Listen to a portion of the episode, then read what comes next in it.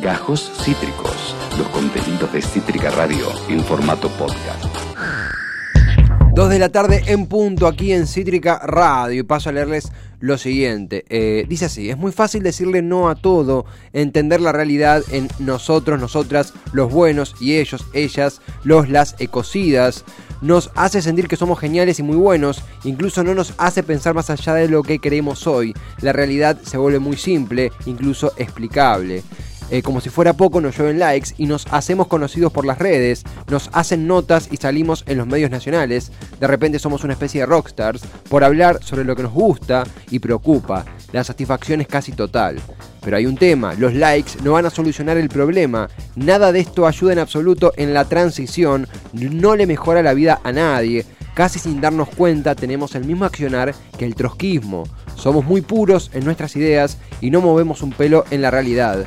Tenemos la responsabilidad de incomodarnos, de dejar de gritar como locos que nos vamos a extinguir y que los políticos son unos asesinos para pasar a proponer el cómo salir de esta. Es parte, es una parte del el hilo más interesante que leí en los últimos días sobre eh, el debate ambiental y lo que problematiza al ambientalismo y es obra de eh, quien es voluntario de Eco House, una organización sin fines de lucro especializada en educación eh, política, economía y voluntariado para la sostenibilidad. Perdón. Hablamos de Federico Pellegrino. Federico, acá Esteban Checho de Cítrica. ¿Cómo te va? Buenas tardes. Buenas tardes, ¿todo bien? ¿Ustedes?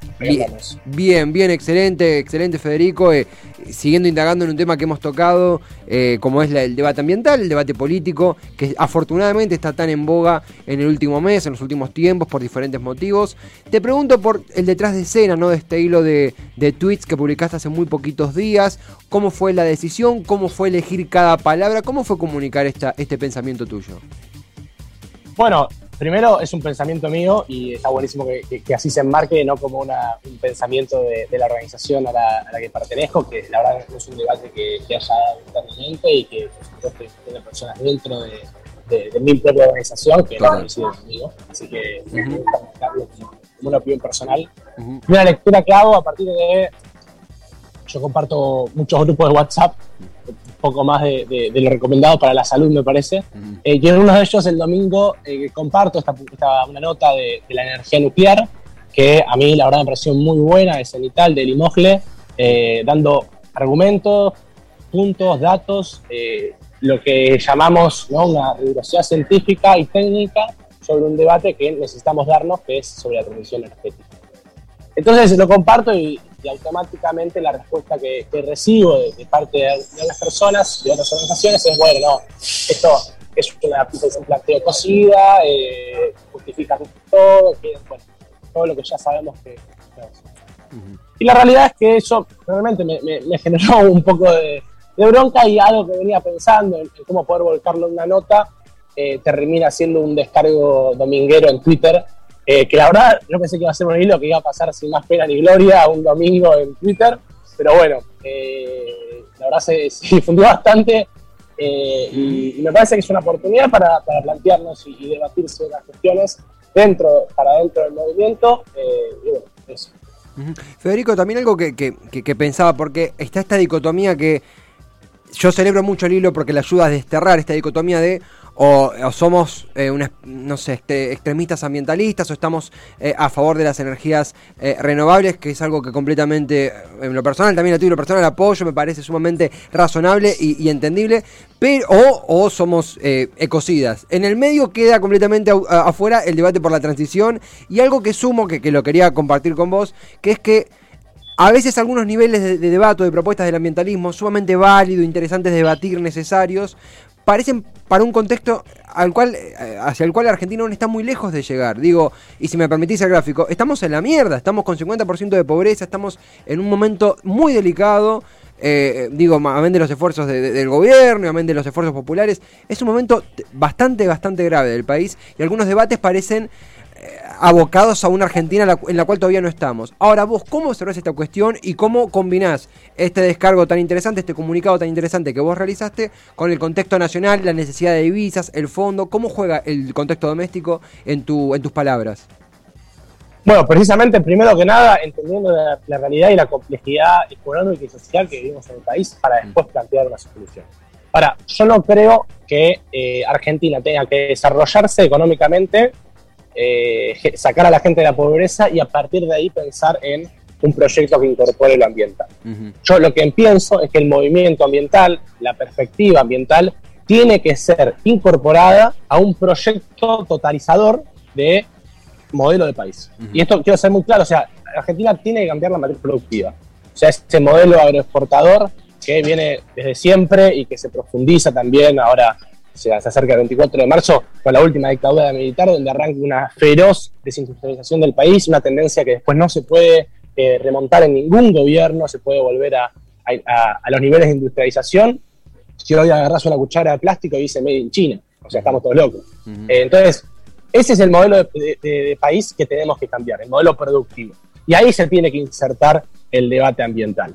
Y se tiene que insertar pasando de una demanda sectorial a una disputa por el modelo del país. Y cuando queremos proponer un proyecto de país, no podemos ser los mismos que estamos en el movimiento ambiental, porque si no, no, vamos a alcanzar a cambiar la realidad. O sea, nos vamos a quedar muy puros en nuestras ideas, que es un poco lo que habla Lilo, nos vamos a ir a dormir con la conciencia tranquila, pero no vamos a generar ningún cambio.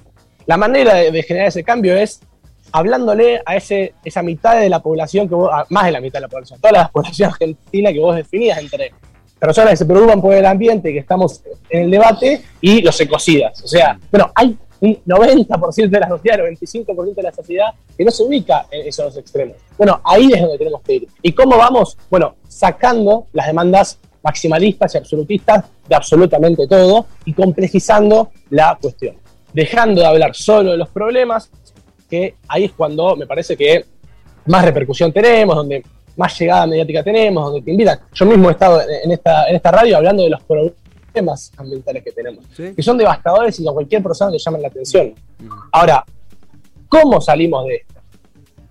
Mm. Porque no vamos a salir eh, fácilmente de esta y, conlleva un montón de complejidades. Entonces, esas complejidades son las que tenemos que abarcar. Una de ellas es la energía nuclear. O sea, ¿es, sí o no la energía nuclear? Y, si es sí o no, debatamos con, con, precisión y con argumentos, porque si no siempre hablamos de, eh, tenemos que escuchar a la ciencia en cuestiones de los problemas ambientales, pero cuando nosotros proponemos una solución, quedamos en, eh, cosas que muy, hacen mucho ruido eh, científicamente. Entonces, o una de las dos. Sí, eh, eh, a se me escucha bien. Se te escucha claro, sí, sí, se, te escucha claro.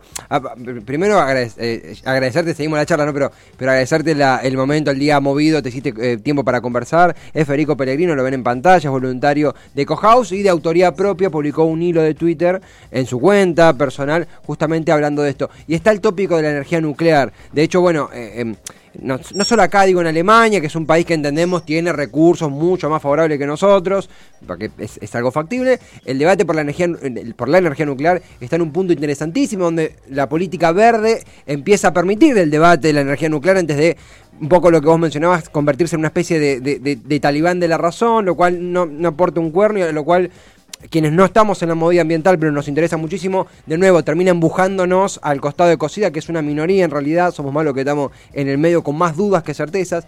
En ese sentido, la energía nuclear, bueno, hay un desarrollo de una planta nuclear nueva después de la visita del presidente a China y demás. Eh, elegiste ese tópico por algo más allá de, lo coyuntural, como algo, como un punto y aparte, o hay otros tópicos como es eh, el petróleo offshore, la megaminería, hay otros tópicos donde aplicarías este debate necesario. ¿Cómo lo manejas en los otros frentes? Bien, me parece que el debate tiene que ser enmarcado todos los problemas coyunturales que estamos teniendo en, un, en uno más global que es cómo hacemos la transición energética. Sí. Porque, a ver, eh, estaría buenísimo dejar de emitir mañana, no se puede dejar de emitir mañana, no puede cerrar vaca muerta mañana. Entonces, eh, abramos el debate y digamos cómo hacemos. Ahora, ese plan no se está dando.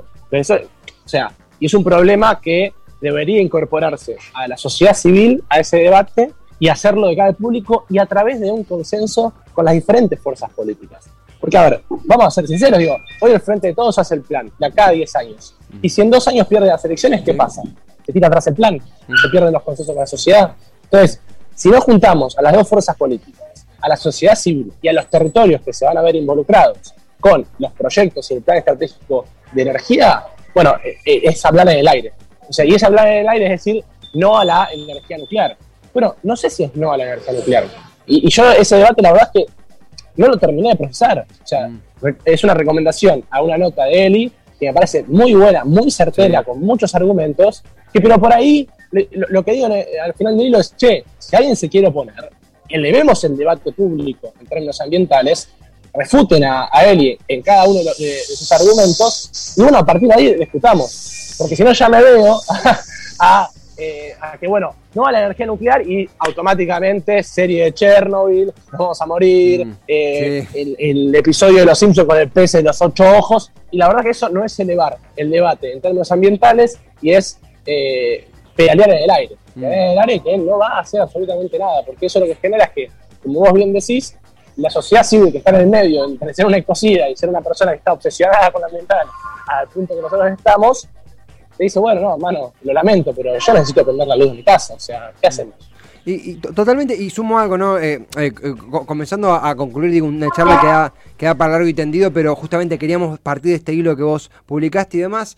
Eh, lo que, digo, Twitter es muy ambiguo, no, no me gusta to- tomar siempre como termómetro a Twitter, pero sirve quizá para tener algunos parámetros, que es el punto de que vi en el último tiempo diferentes, sea desde el peronismo, del oficialismo, desde el progresismo, diferentes usuarios, diferentes eh, columnas de opinión, lo que, el título que le queramos poner, en donde empezaba a preocupar un poco la cuestión de la constante negatividad de ciertos sectores del ambientalismo a dar ciertos debates, principalmente por la falta de ingreso de divisas, carencias económicas, puestos de trabajo que se podrían generar. Pa- me, me pareció encontrar, me pareció encontrar un, un límite en esa, en esa área. ¿Notás vos que hay cierto resquebrajamiento en el progresismo? Ah, resquebrajamiento. Que hay cierto, cierta apertura al debate en el progresismo, que es algo más general, que es medio un cambio de época en esa cuestión. Sí, eh, más, allá de, columnarlo en el peronismo, el progresismo, digo, eh, en sectores de, todo el aspecto político e ideológico, uno ve que son personas, y yo tengo muchos amigos de todos los sectores, que son personas que realmente están pensando en construir un mundo mejor. Y yo de repente veo que esas personas eh, leen a estas respuestas de no a absolutamente todo, y, y acá quiero hacer una aclaración que la verdad tuve un error en el hilo, que ese no es el no a las asambleas locales, no es una comodidad desde el territorio, es la comodidad intelectual que plantean ciertos referentes al hablar de todos los problemas y decirle no a absolutamente todo. A las asambleas, como no sé, no a la mina de Chubut, yo no tengo más que decirle que los profundos, los admiro y los respeto profundamente hace más de tres años que son un faro para el movimiento. O sea, para mí, ¿no? Para el movimiento son 2002. Entonces, a esas personas no. La comodidad va a pensar la, la macro, a pensar un proyecto de país. Y entonces, ahí me parece que cuando yo encuentro amigos, amigas de todo el arco político que se están preocupando por construir un mundo mejor y que dicen, che, mira, la verdad todo bien, pero que usted no se puede debatir, eh, yo digo, bueno, o sea, estamos teniendo un problema nosotros, estamos fallando. Porque son gente que quiere llegar al mismo lugar que nosotros. Si nosotros le incorporamos la variable ambiental y le decimos, che, mira, vos querés construir un mundo mejor, pero si se va a la bolsa del ambiente, no podemos construir un mundo mejor y la gente no va a poder vivir mejor. No, son gente que automáticamente se suman a nuestras filas y levantan nuestras banderas. Ahora, si todo lo que estamos diciendo que no genera que esas personas se alejen de nosotros, excluyamos a esas personas, evidentemente nos estamos convirtiendo o tenemos el peligro de convertirnos en un movimiento sectorial y minoritario, que es precisamente todo lo contrario a un movimiento que pueda llegar a darse un debate y transformar la realidad. Federico, la verdad que, que clarísimo es una charla que realmente tenía ya a título personal y ahora por, la radio teníamos muchas ganas de, de tener. Son días súper movidos y de nuevo te cita el rato para, para conversar. El agradecimiento y seguramente se, se repetirá. ¿Dónde podemos leerte, encontrarte, lo que quieras decir? El micrófono es tuyo. Eh, bueno, en, en Twitter, Fede Pellegrino, eh, guion bajo, ahí me busca, si no, en, el, Twitter de, Crítica y bueno, también por, Instagram, pero las ideas más políticas y coyunturales la- las comparto ahí por Twitter y si escribo una nota la comparto ahí. Y por supuesto después, lo que no es solo mi opinión, sino también la opinión de, la organización, eh, el Eco House, eco.house eh, en Instagram. Federico, muchísimas gracias. Gran abrazo, buena semana. Será hasta la próxima. Bueno, gracias. Adiós. Adiós, adiós. Muchas gracias, Federico Pellegrino. Interesantísimo, eh, interesantísima charla, interesantísima entrevista sobre eh, uno de los puntos en donde el ambientalismo más giró y se, y- se problematizó y debatió en las últimas semanas, que es justamente las alternativas que busca el, el ambientalismo eh, necesariamente, más allá de la negativa permanente, más allá de la ausencia quizá un modelo alternativo, o más allá de esta dicotomía entre, lo hablábamos mismo con Federico, ambientalismo o ecocidio, y en el medio quiénes estamos. Bueno, justamente eso conversamos eh, de manera tan interesante con Federico Pellegrino, que aparte de haber publicado este hilo en Twitter, es voluntario de EcoHouse y es una de las personas más interesantes para hablar de política medioambiental. Acabas de escuchar Gajos Cítricos. Encontrá los contenidos de Cítrica Radio en formato podcast en Spotify, YouTube o en nuestra página web.